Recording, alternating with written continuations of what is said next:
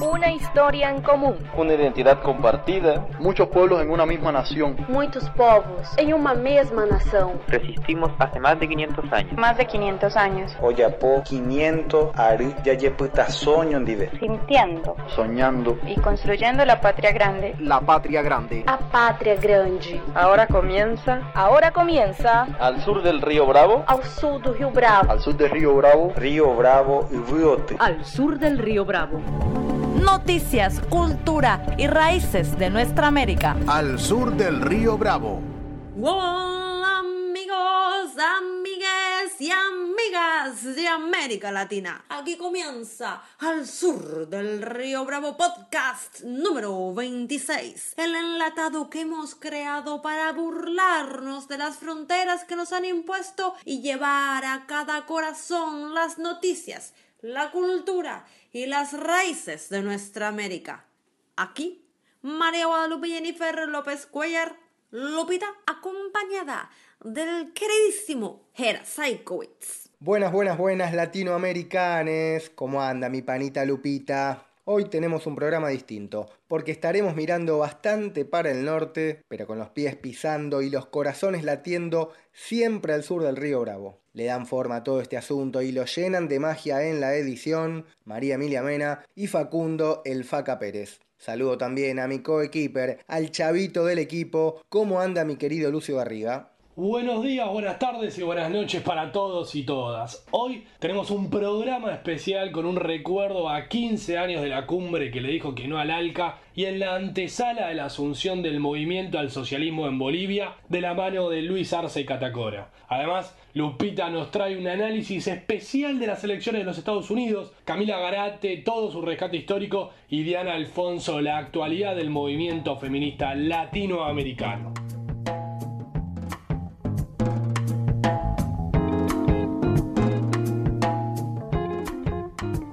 Arrancamos nuestro viaje informativo por Bolivia porque este domingo finalmente juramenta Luis Arce Catacora como nuevo presidente. Y lo más importante, se reinstala la democracia a casi un año del golpe de Estado. El nuevo gobierno asume en medio de un clima de fuerte tensión, porque en los últimos días grupos de extrema derecha vienen realizando protestas en Santa Cruz y desconocen la victoria del MAS pese a haber ganado por más de 26 puntos de diferencia. Estos sectores incluso exigieron un nuevo levantamiento policial militar como el que se vivió el año pasado y que se instaure otro gobierno de facto. El hecho más preocupante se registró este jueves, cuando un grupo realizó un atentado con dinamita contra la sede del MAS en el momento en el que Luis Arce participaba de una reunión. Así lo explicó el vocero del partido, Sebastián Michel. Hemos eh, sido víctimas de un atentado con cachorro de dinamita en la casa de la campaña, mientras estaba reunido el presidente electo Luis Arce. Mandan fotos y me mandan... Eh, el reporte de que eh, ha explotado una dinamita, en un cachorro de dinamita en la puerta de la casa de campaña cuando estaba pasando un grupo de, de estos grupos. Las injustificadas denuncias de estos sectores por un supuesto fraude ni siquiera recibieron el respaldo de la Organización de los Estados Americanos, que esta semana ratificó nuevamente la transparencia de las elecciones. En una reunión virtual, el Consejo Permanente de la OEA reiteró que la elección fue transparente y que se desarrolló en una jornada exitosa. Mientras tanto, el MAS se prepara para volver al gobierno cuando Luis Arce juramente este domingo ante la Asamblea Legislativa. También se hará el retorno de Evo Morales, quien cruzará la frontera de La Quiaca a Villazón y realizará una caravana por el país. En un clima de fiesta y celebración, ya comenzaron las ceremonias de Asunción. Este viernes, Arce y David Choquehuanca participaron de un rito ancestral en Tiwanaku, donde recibieron los simbólicos bastones de mando de parte de los pueblos originarios y brindaron ofrendas a la Pachamama. Hermanos, simplemente pedir que nuestros nos den la masa para poder llevar adelante el país en paz, en tranquilidad, en prosperidad. Allá, hermanos. Que todas las energías de nuestra Pachamama, de nuestros hermanos, de nuestras hermanas, de nuestros uyuiris, nos acompañen. Allá, allá, soy marca.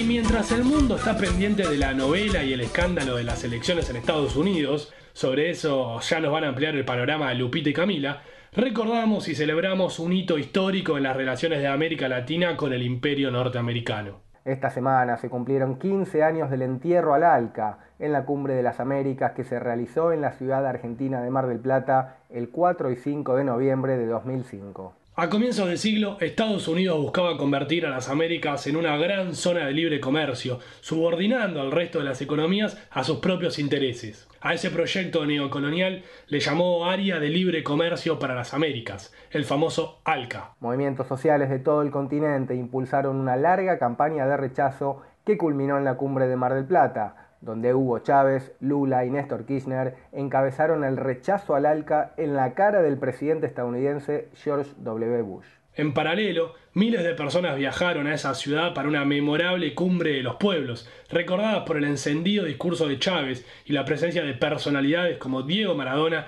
y Evo Morales, quien todavía no era presidente de Bolivia.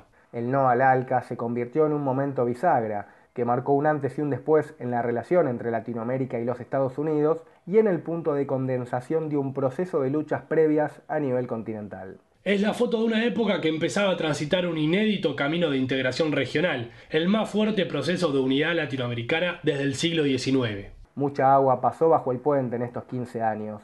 Hoy el panorama de la región es bien distinto y otra vez está dominado por gobiernos sometidos a las órdenes de Washington. Por eso, siempre es bueno volver al legado de Hugo Chávez y a las palabras inolvidables de aquel día histórico. Cada uno de nosotros trajo una pala, una pala de enterrador, porque aquí en Mar del Plata está la tumba del Alca. Vamos a decirlo. Alca, Alca, al carajo. Alca, Alca, al carajo. ¿Quién enterró al Alca? Los pueblos de América enterramos al Alca. Tupac Amaru, Tecumumán, Huaycaipuro, Atahualpa. ¡Que vivan los indios de América! Solo unidos podremos derrotar al imperialismo y levantar a nuestros pueblos. La patria será libre o la bandera flameará sobre sus ruinas pero más nunca seremos colonia norteamericana. Enterrar al capitalismo para parir el socialismo del siglo XXI. Socialismo o barbarie, porque el modelo capitalista, el modelo desarrollista, el modelo consumista que desde el norte han impuesto al mundo, está acabando con el planeta Tierra.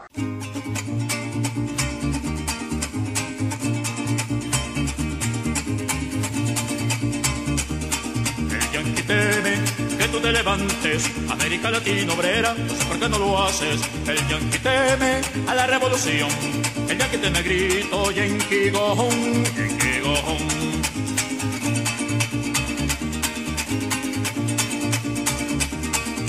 Y viene remontando el Amazonas, el grito rebelde del carioca, y viene a unirse con su hermano, el obrero venezolano. América Latina obrera, América Latina obrera, América Latina.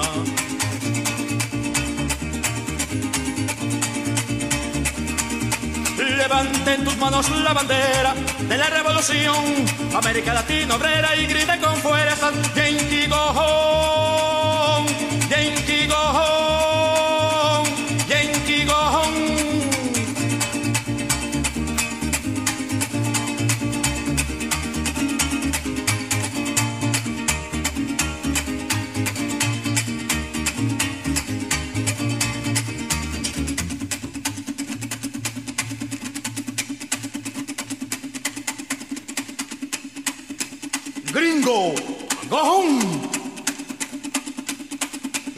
De América Latina te dicen gringo, gojón, y yankee, gojón.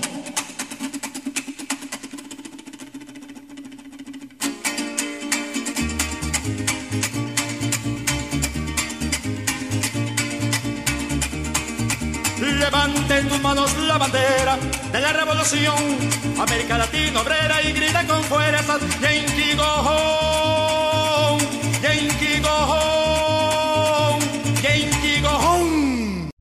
Solo te voy a decir una palabra que lo dice todo. Así que grabala bien.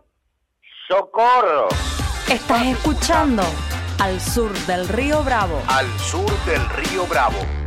El tema del que voy a hablar ahora no es para nada santo de mi devoción, pero en esta semana se definen las elecciones al norte del río Bravo y ha estado reflotando en el aire esa famosa mentira de la mejor democracia del mundo y toda esa serie de frases hechas y repetidas. Bueno, ustedes saben que a mí me gusta derribar mitos y más aún si estos se usan para comparar y despreciar la manera en que vivimos al sur del río Bravo. Así que pues, a cortar el bacalao, lo digo y lo redigo, la democracia de Estados Unidos es de todo menos democrática. Puede ser que allá por el siglo XVIII, pleno momento monárquico, haya sido revolucionaria, pero ya ha quedado muy atrás.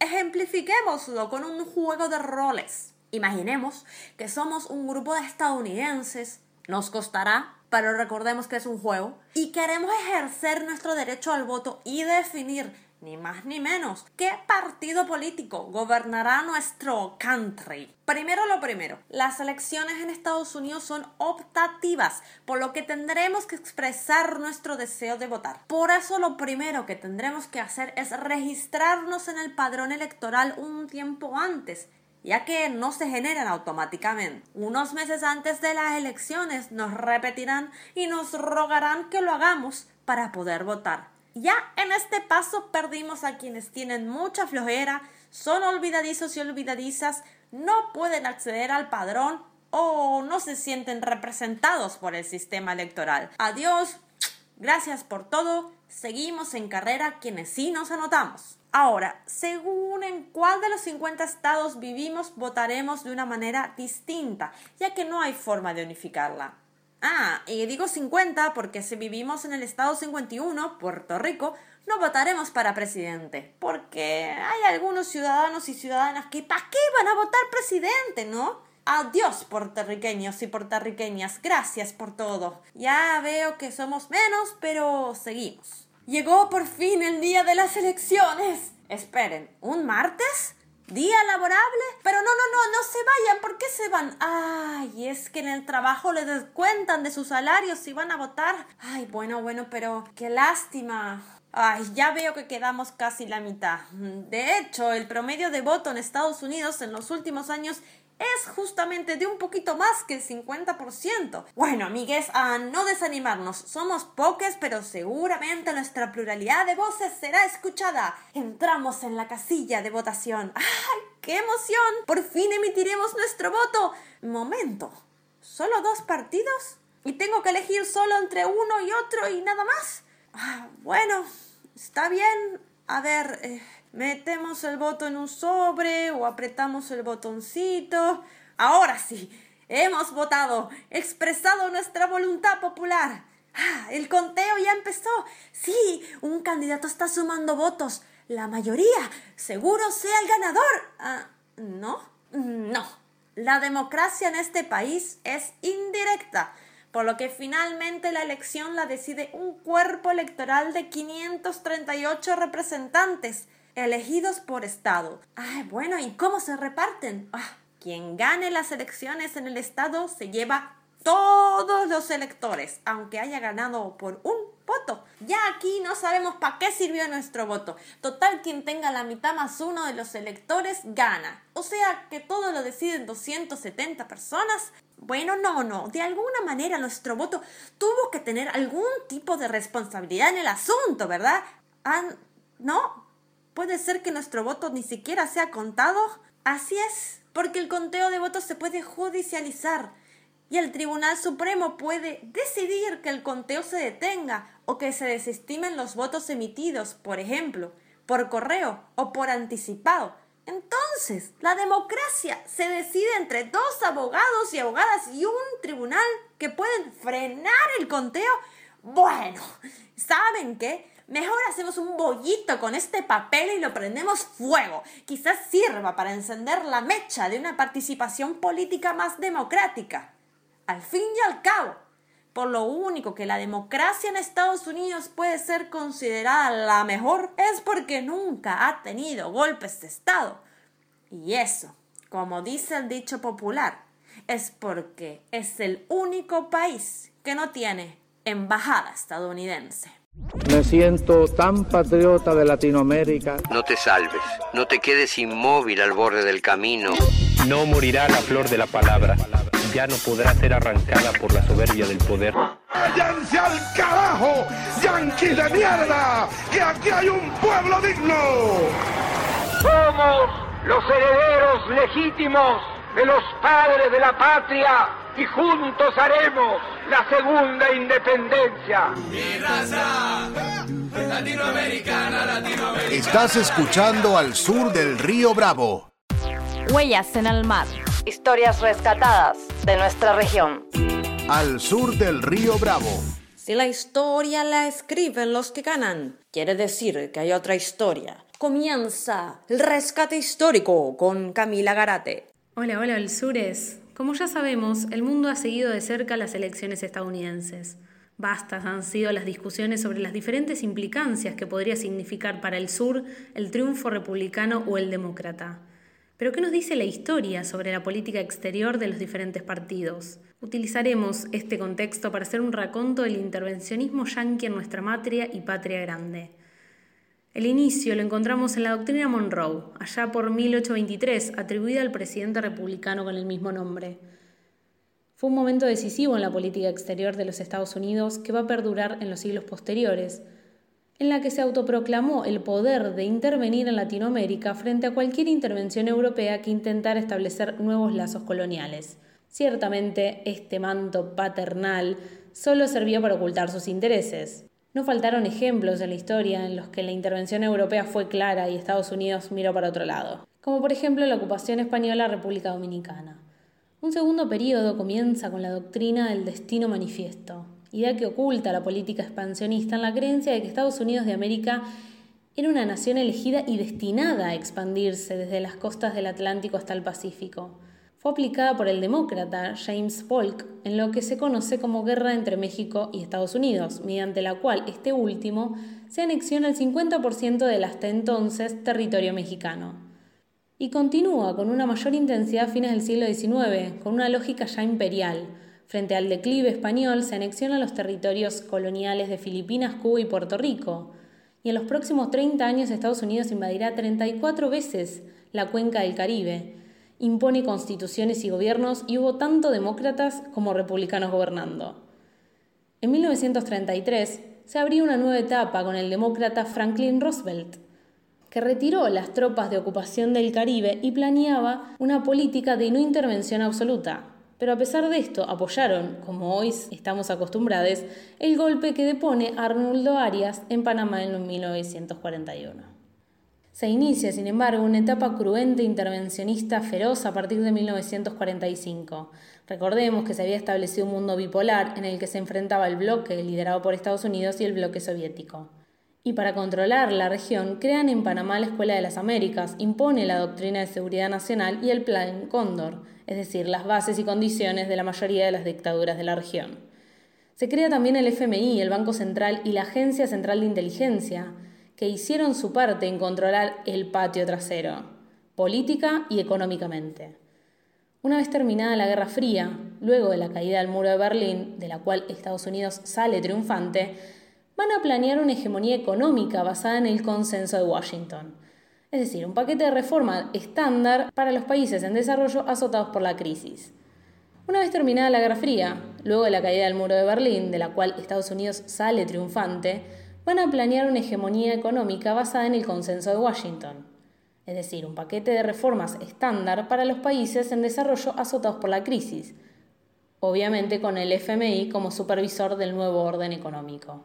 Como sabemos, estas recetas han roto América Latina, sin importar si Estados Unidos estaba gobernada por demócratas o republicanos.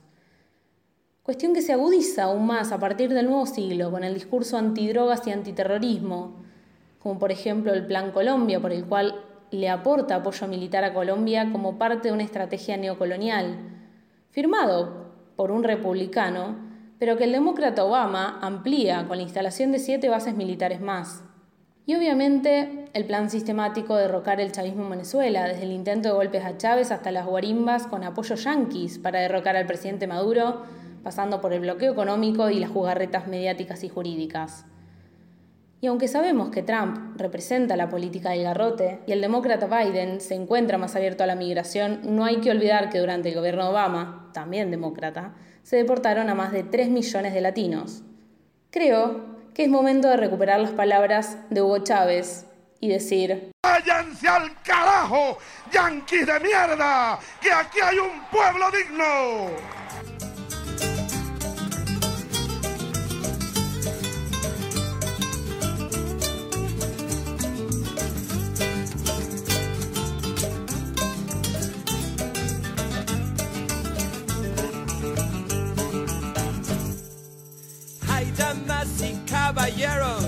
Soy el gallo petrolero que puso las tropas en Irak. El rey del imperialismo que combate el socialismo, algunos me llaman Chilsa. La gente pide comida y yo me paso la vida bañándome en oro en Washington dos palabras prohibidas para mi filosofía son comunismo y revolución. Latinos, yo les doy con mi escopeto. África, con el hambre y con el metralleto. Y en Vietnam me pateó el trasero un pueblo y un poeta llamado Ho Chi Minh.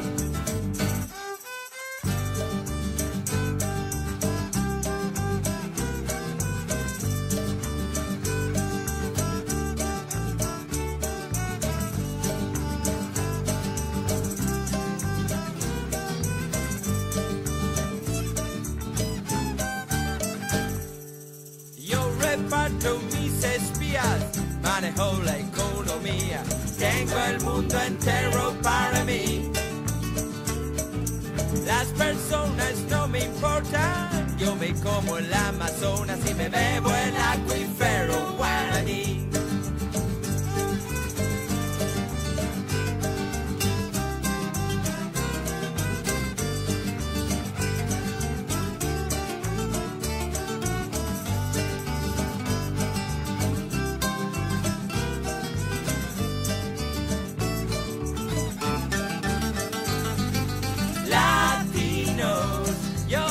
Con mi escopeto. África, con el hambre y con el metralleto. Y en Vietnam me pateó el trasero un pueblo y un poeta llamado Ho.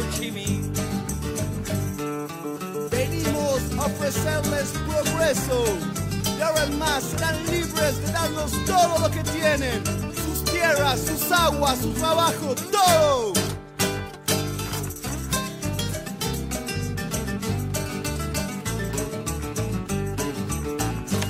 Estamos enfrentando una triple dominación, como le llamamos nosotros siempre, que es el capitalismo, el patriarcado y el racismo. Nosotras las mujeres llevamos esa triple lucha y quisiéramos que también los hombres la llevaran, ¿verdad? Para ir desmontando todas las formas de opresión.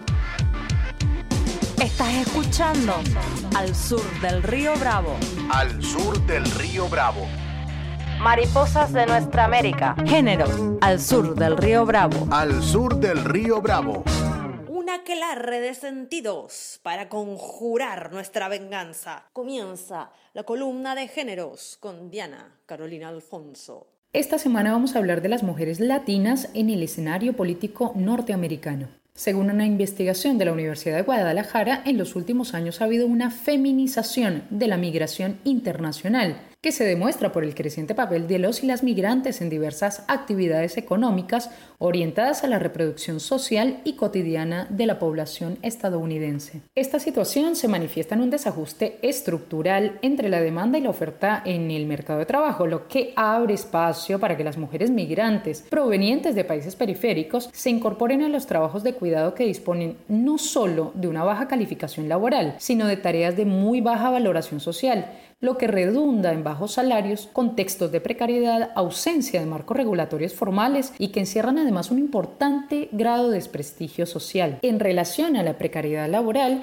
la tasa de desempleo de las inmigrantes latinas en el país del tío Sam es la más alta de todos los demás grupos de trabajadores, sean migrantes o locales. Además, la remuneración por hora trabajada que persiguen las mujeres migrantes latinas es un 30% inferior a la que perciben las trabajadoras locales y casi un 40% inferior respecto a las migrantes que provienen de otras regiones del mundo. En los pasados meses, delegados y delegadas de la ONU Mujeres consideraron que la extrema violencia política basada en el privilegio blanco afecta la capacidad institucional de garantizar los derechos de las mujeres migrantes y de ratificar la Convención Internacional sobre todas las formas de discriminación contra la mujer. Ya en la pasada campaña presidencial del 2015 algo se había dicho al respecto. De hecho, el mismo grupo delegado de la ONU advirtió sobre los peligros de que algunos candidatos estuviesen utilizando estereotipos hostiles sin precedentes contra las mujeres latinas, árabes y africanas. En aquel momento se percibía un aumento de medidas legislativas restrictivas en muchos estados dirigidas a prevenir el acceso de las mujeres a sus derechos reproductivos. Además, las mujeres afrontan barreras en las campañas para acceder a cargos políticos. Estados Unidos, la supuesta democracia más longeva del hemisferio, ocupa el lugar 72 en el ranking mundial de representación femenina parlamentaria. En este contexto no es de sorprendernos que el voto femenino en Estados Unidos también se encuentre racializado. A pesar de la reelección en el Senado de la descendiente latina Alejandra Ocasio Cortés y aún cuando la futura vicepresidenta Kamala Harris enarbole las banderas del antirracismo, algunos sectores migrantes desconfían de la programática del Partido Demócrata, ya que durante la presidencia de Obama, el hombre negro en la Casa Blanca, las cárceles siguieron su rumbo racista y aun cuando Hillary Clinton se proyectó en varias campañas como un cambio en la masculinización del poder norteamericano, fue ella la responsable lobista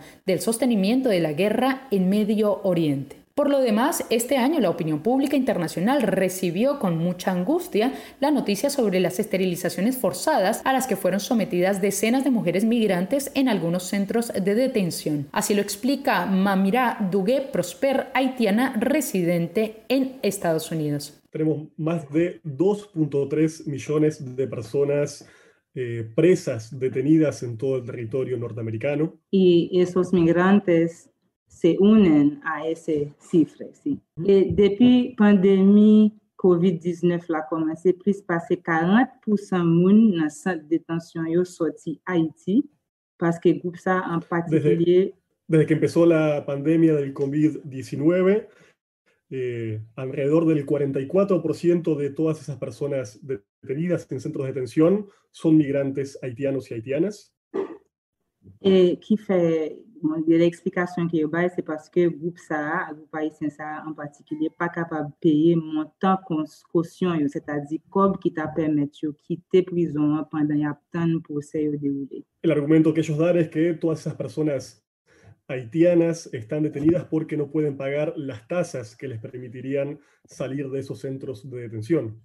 En septembre année ça, militant qui travaille avec population dans camp dans état Georgie, découvrit que gens responsables santé négliger santé prisonniers et même arrivé performer des hystérectomies sans autorisation sur femme Ça veut dire retirer matrice yo puis pas faire petit encore. Eh, lo que se está realizando también con algunas de estas personas detenidas son histerectomías que no están autorizadas, es decir, operaciones para retirarles la matriz a estas mujeres particularmente. Esta ha sido la columna de las mariposas en el sur del río Bravo. Les dejamos con la insurgencia anticarcelaria inmigrante de Sara. Nadie se suicida en una comisaría. Yo abortaría por si se hace policía. Nadie se suicida en una comisaría. Los cuerpos hablan, no flotan río arriba. Nadie se suicida